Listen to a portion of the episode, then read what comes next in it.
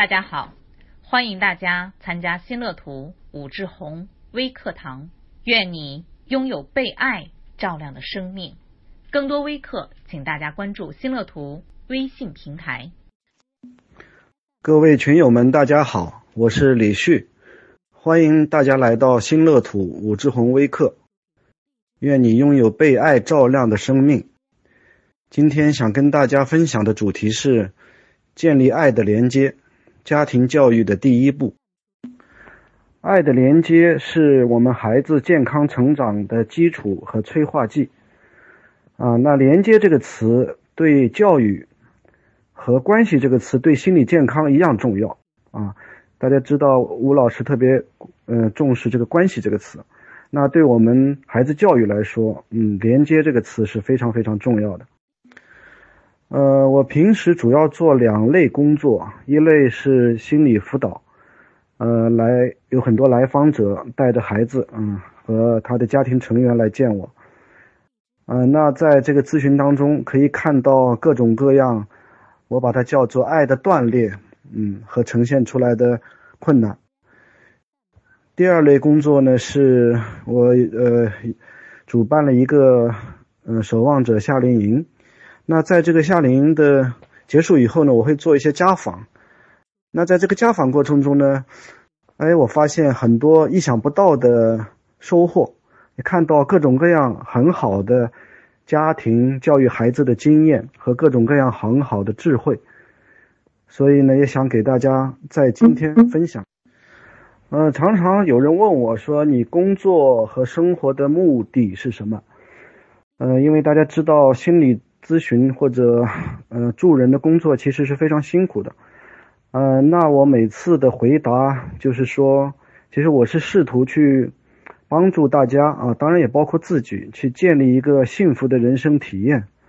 所以，我认为，在我心里边，我认为，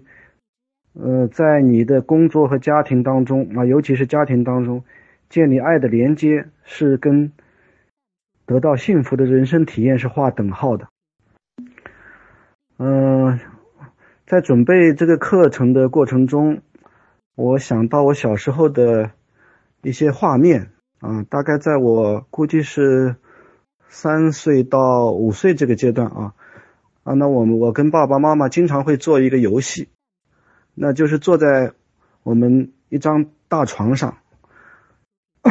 应该是每天晚上啊啊，不一定是每天晚上啊，经常做。那是什么样游戏呢？那我父亲会装作一个变戏法的，他会用两个碗啊，一左一右，然后呢，用一个硬币。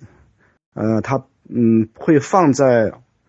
呃呃让我让我放在这个左面或者右面这个碗里边，然后呢他就能猜出来啊，他是不看不到我去放这个左面还是右面的。那每次我爸爸都能够猜对，我记得当时我感觉上非常非常的吃惊，觉得爸爸就是一个嗯魔术师啊，非常的佩服。但是呢，到了好多年以后，好多年以后。我妈妈才揭晓了这个谜底。原来啊，每次我放好这个硬币的时候，如果在左面，我妈妈就会在旁边说“好了”；如果放在右面，我妈妈就会说“好了，好了”。他们原来是有约定好的，这样我父亲当然是都能猜出来。呃，当我在回忆这个场景的时候，其实我心里边是感觉到非常的幸福的。呃，我觉得这个幸福感其实是。根植在从小的这个童年的记忆，然后影响到我长大以后，啊，根植在我心里边，影响到我长大以后这种基本的情绪体验。然后呢，因为有了一个比较好的基本情绪体验，你才能够去应对生活中的各种的困难，啊，所以我认为，我觉得这种，呃，小时候的这种连接感啊，连接的体验，啊，是对我是非常非常有帮助的。呃，长大随着时间的推移啊，长大以后呢，比如尤其是上了大学以后，啊，我会感觉到跟家庭的连接，呃，在减少，会在大大减少，因为不在父母身边嘛，呃，自己的独立性又比较强啊，所以在很多事情上面其实并没有跟父母做很多的交流，啊，只是每年放假啊，大学 假期，那我们回去看一下父母。呃，所以现在回想起来，我会觉得，如果时间再倒流的话，我会在大学的间期能够跟父母有更多的一些交流啊交流，讲更多的自己的一些生活，然后呢做更多的一些探讨。那也许我觉得对我的帮助也会更大啊，这是我现在做的反思。嗯，那讲到这里呢，我再来提什么叫爱的连接啊？根据呃专业的定义啊，那这个定义呢也是呃美国的一个研究研究的时候做的一个定义。那所谓连接呢，爱的连接是对父亲或母亲产生亲密感，感觉受到父亲或母亲的关爱，满意与父亲或母亲的关系。感觉自己能被家人理解、被爱、被需要、受重视。呃，我们可以看到，爱的连接是一种复杂的感受，啊，当然是一种积极的感受。那什么是爱呢？啊，这个问题可能很多人就会觉得经常说，但是不知道什么是爱。呃，斯科特拜开吧派克啊，就是著名的一个美国心理学家，提出过爱的定义啊。爱的定义，他认为是什么呢？是他说，爱是促进双方精神成成成长的行动。所以这里边有两个概念，一个是双方啊，双方的精神成长啊，所以不是单向的，爱一定是双方的。比如说父母跟我建立连接，哎，他们呃，他帮助我成长，他们同时也得到成长啊，这就是一个爱的一个第一条。第二条呢是爱是一种行动。啊，所以爱不是说着的，所以它是一个行动。那从某种程度来说呢，我觉得，啊，比如说今天我们是周末啊，照理都应该陪，包括我自己应该陪家人，啊，可能大家都来，嗯，来做这个学习。那其实对家人是有一些愧疚啊，心里边，因为我没有用周末这个爱的行动啊，我们的行动是，哎，自己做自己喜欢做的事情啊，在这边我向家人道个歉。那从另外一个连接的反面呢，就是。断裂或者说隔离啊，这两个是相对立的。嗯，举举个例子，比方说，呃，一个母亲啊，她老是逼着自己的大龄女儿要结婚啊，女儿被逼急了，就很烦啊，就不理睬她了。啊，那这就是某种程度的一种爱的断裂啊，不能够沟通。啊，如果你能和女儿一起来，嗯。安下心来探讨情感的一些困惑，啊，给予一些恰当的建议、支持和理解，啊，甚至共同平心静气的接纳人生的不如意的现实，那这就达成了某种程度的连接。嗯，每个孩子一出生，他就跟世界建立了各种各样的开始啊，建立了各种各样的连接。父母最重要的任务呢，是加强与孩子的。爱的连接，并帮助孩子学会与世界去连接。比方说，呃，我小时候，我父母跟我玩那个游戏啊，它其实是加强孩子、孩子我跟父母一个情感的连接。那我让我更加有安全感啊，更加嗯有温暖的感觉。那到了长大以后啊，可能比如说对这个前面提到的大龄女儿来说，哎。这个父母可能就需要去帮助她去讨论啊，一起去讨论啊，如何去面对目前的这个困惑啊。呃，父母给予了爱的连接啊，建立了孩子满足感、安全感的一个心理环境，孩子呢才能够有力量啊，逐步学会与家庭以外的环境建立连接啊，逐步逐步克服各种困难，成长起来。呃，这里我举一些连接的例子啊，比方说拥抱啊，就是一种身体的一个连接。呃，我有一次在家访的时候，啊，就是看到一个父亲跟两个孩子啊，其实坐在家里边，他距离就很远，然后两个孩子有一个孩子呢，大孩子他会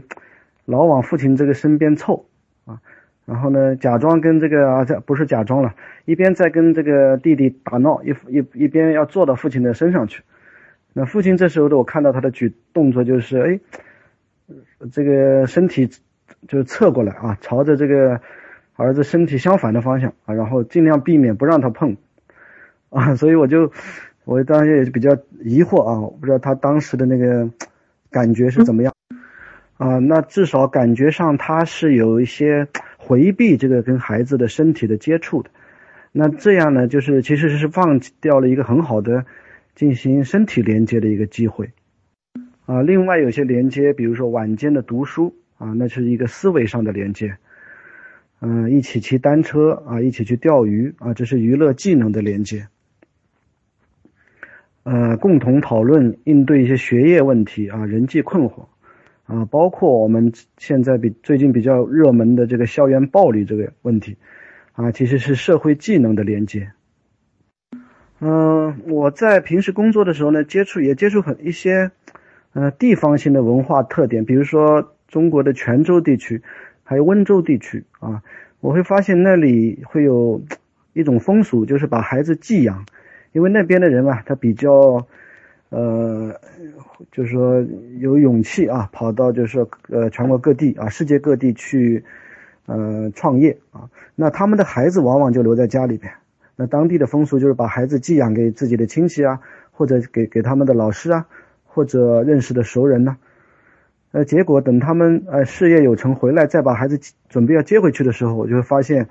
啊，非常难以沟通啊，这就是一个。非常典型的锻炼，啊，呃，家人会，呃，这这这一类的家庭呢，他会觉得，呃，他们在文化里边会认为，嗯，自己自己出去创业啊，是赚钱是最最重要的一件事情，啊，的孩子的养育其实可以通过别人来完成。那其实等他们把这个孩子再收回来的时候，会发现他们彼此的隔离是非常厉害的。那产生很多的问题，也其实是也可以完全可以理解。呃，所以家庭的爱的连接呢，是孩子健康成长并拥有幸福感的源头。嗯，我们再来举一个例子，比如说，呃，中关村二小这件这个事件啊，嗯，父母或者学校其实是有责任帮助孩子完成呃整个的这个处理过程。其实这个处理过程呢，包括。事件本身的处理啊，比如说呃应对这个外界舆论的问题啊，更重要的其实是帮助孩子要完成他内在情感的这个处理。但是呢，我们看到不管是校方啊，还是某些家长都呃不太重视这个事情。嗯，校方或者父母他们需要共同参与啊，与孩双方孩子进行善意的对话。啊，促进相互的理解和改变的一些承诺啊，孩子才会有爱的成长的感觉。啊，不论是被打的还是打的孩子啊，我们的目标其实都是帮助他们，嗯，不是通过斥责啊或者威胁，而是通过沟通啊和理解来达成这个连接啊。呃，那常常我们看到的是这类事件，就是通过大人之间的权力博弈。啊，忽视处理孩子的情感，嗯，这就不是一个很好的连接过程。嗯，其实一个呃，有人认为啊，一个好的学校啊，其实就是一个他有能力去进行好的连接的一个环境啊，才能成为一个好的学校。啊，那今天我们在这里就不讲学校的连接，而只只只是讲家庭的连接。但大家知道，学校的连接也是同样重要的。呃，曾经有一个类似的呃例子啊，呃，发生了一些家呃这个学校的校园的嗯暴力吧，然后呢，呃，父母啊让就双方父母啊在呃校长面前嗯讨论这件事，但是有一方的父呃父亲就非常的狂躁啊狂暴，甚至说啊对着这个打人的一方的孩子就。大发雷霆啊！那那打人这一方的父母呢，站在一边一点都不作为！我不知道他们当时心里是怎么想的啊，但但的确对后来啊了解到，对这个孩子啊，就是打人的孩子，其实造成了很大的心灵的伤害。这个时候呢，断裂就产生了。呃，父母他。在这件事情上，没有通过自己的理解和孩子建立内在的这个连接，那孩子就永远，不说永远吧，很长一段时间对父母关上了自己的心门，而且行为上后面也出现了一系列的问题，啊，这就是他内在没有被理解，没有被爱，没有被安，没有这种安全的感觉，再加上对方那个家长啊，其实也造成了某种程度的创伤对他。所以在没有情感上的支持和理解的情况下，孩子感受到的更多的是恐惧啊，所以恐惧就是一个象征啊，就是家里边或者学校里边没有连接或者连接隔离的啊断裂或者隔离的一个征兆。呃，在实际临床工作中，我们可以看到大量的这种案例啊。那为什么父母有时候就很多时候会断裂呢？那原因也很多，比如说父母关系不好啊，离婚。那父母的一方或者双方都没有太多的精力啊，或者时间或者空间上的能力去与孩子建立连接，那孩子这个时候往往他会产生啊，尤其比如说学业问题、行为问题，那这个时候父母往往认为孩子有问题，而从来不去看他父母双方的这个呃呃生活上的这个冲突啊，导致了孩子这个问题。呃，我们说爱的连接和一般的教育的区别是，嗯，它更多的是陪伴，有情感的关注，有对话和讨论，有知识的传递，呃，有对这个知识的认同或者不认同啊，大家注意啊，或者不认同啊，甚至有对痛苦和纠结的这种忍耐。重要是陪伴和互动的过程啊，不否认，不打压，不拒绝，不漠视。很多孩子的问题都来自于与爱的连接的缺失。呃，有一位母亲，他有一次啊，看到孩子手机身好手机上有一些黄色的图片，非常偶然的啊，他也不是故意要去看这个他的手机。嗯，他看到以后就五雷轰顶的感觉啊。呃，但这个时候呢，如果他是啊不克制自己的情绪，然后呢非常啊任由情绪的这种狂暴的情绪出来。啊，那就会很容易导致他跟孩子之间的不理解啊，那种情感的断裂。所以这个时候呢，那母亲他就这个母亲非常有智慧啊，他就停顿了好长时间啊，好长这个十几呃这个有好几个小时啊，忍耐了很痛苦的这种啊，经过这个很痛苦的忍耐过程，然后呢，当他情绪平静下来的时候，他就开始思考。哎呀，他想，如果他发脾气，肯定就会无法沟通嘛。那但是也不知道这个孩子到底是怎么想这件事情啊。所以呢，他嗯呃做了好几手准备啊。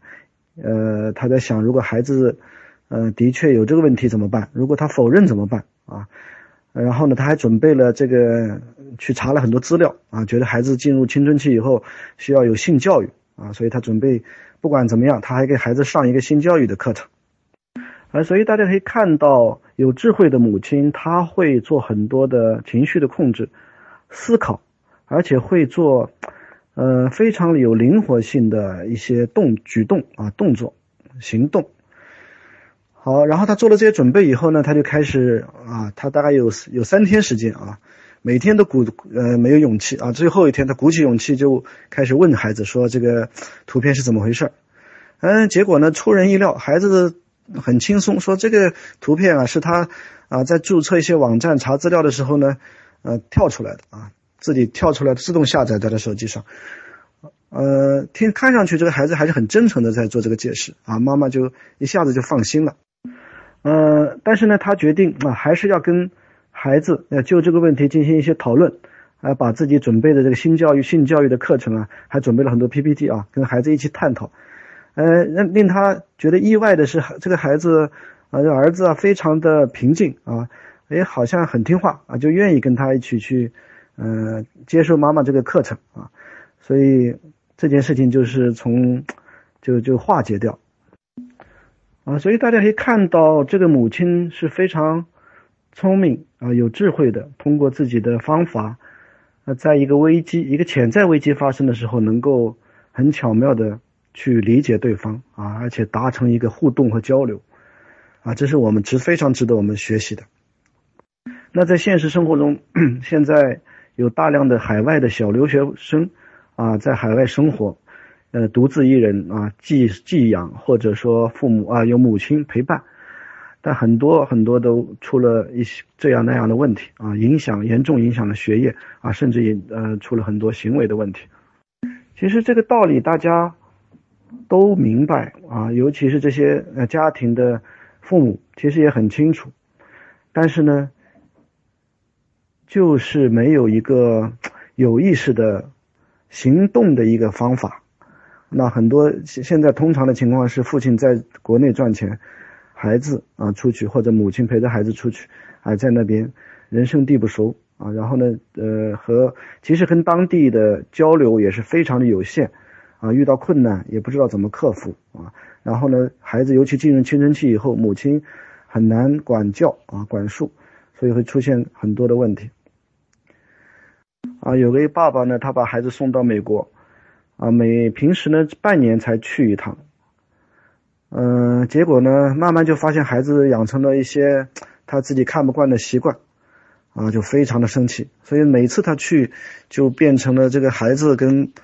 妈妈的这个噩梦啊。他们会，呃，每次去都是争吵啊，训斥这个孩子。结果这孩子最后跟他父亲说要断绝父子关系，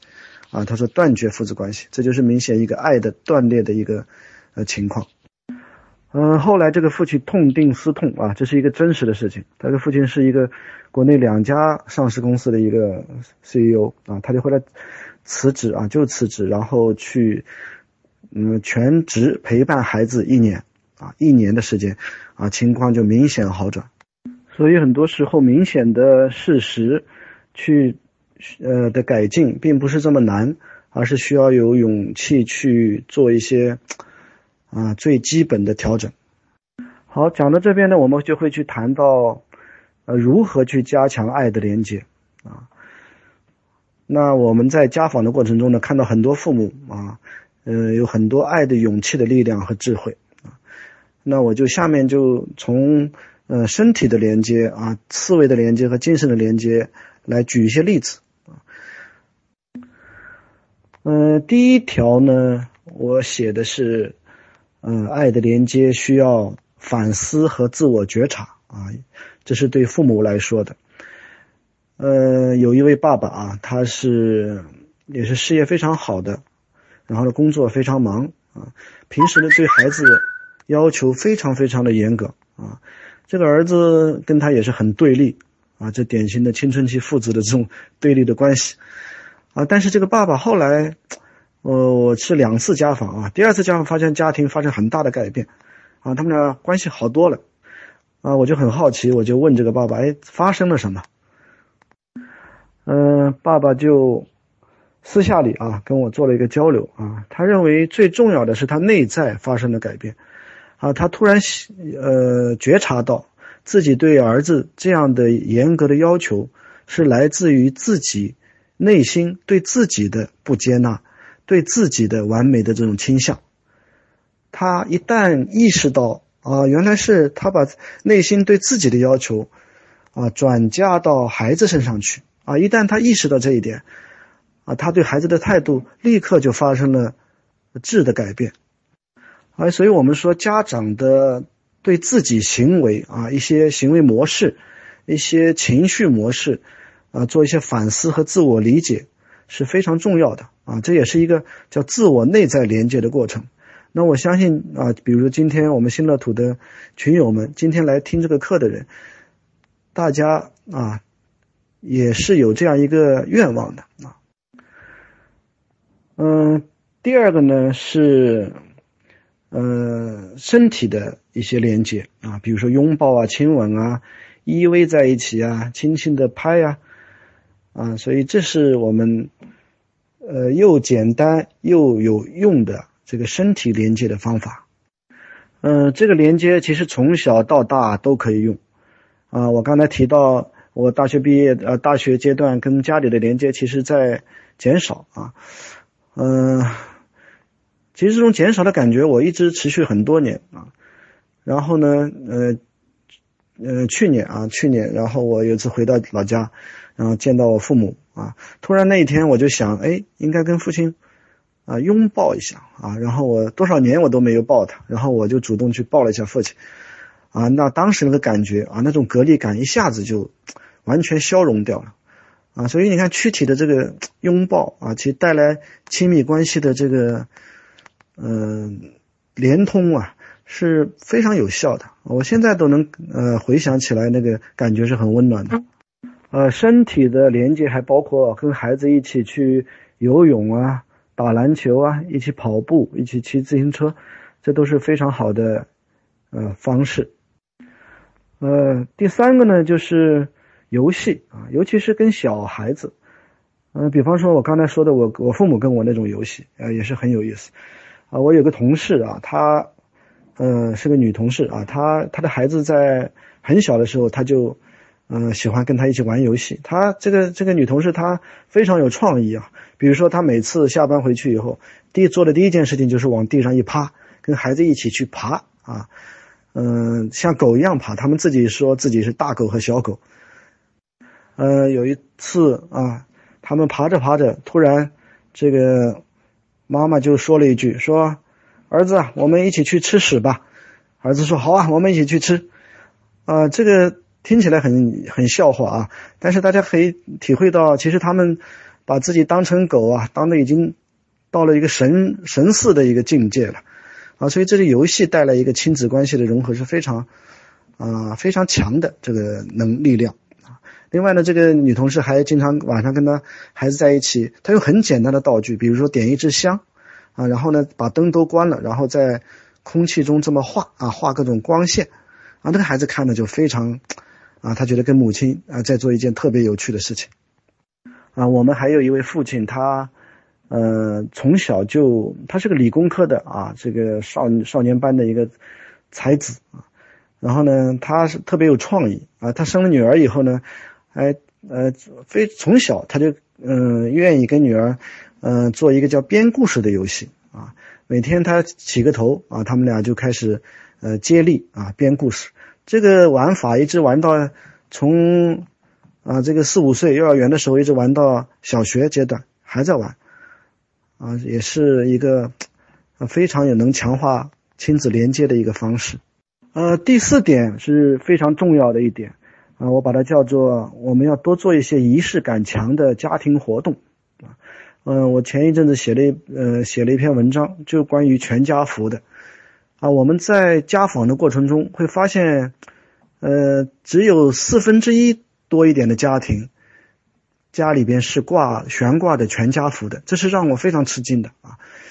然后呢，呃，我会看到一家啊，特别，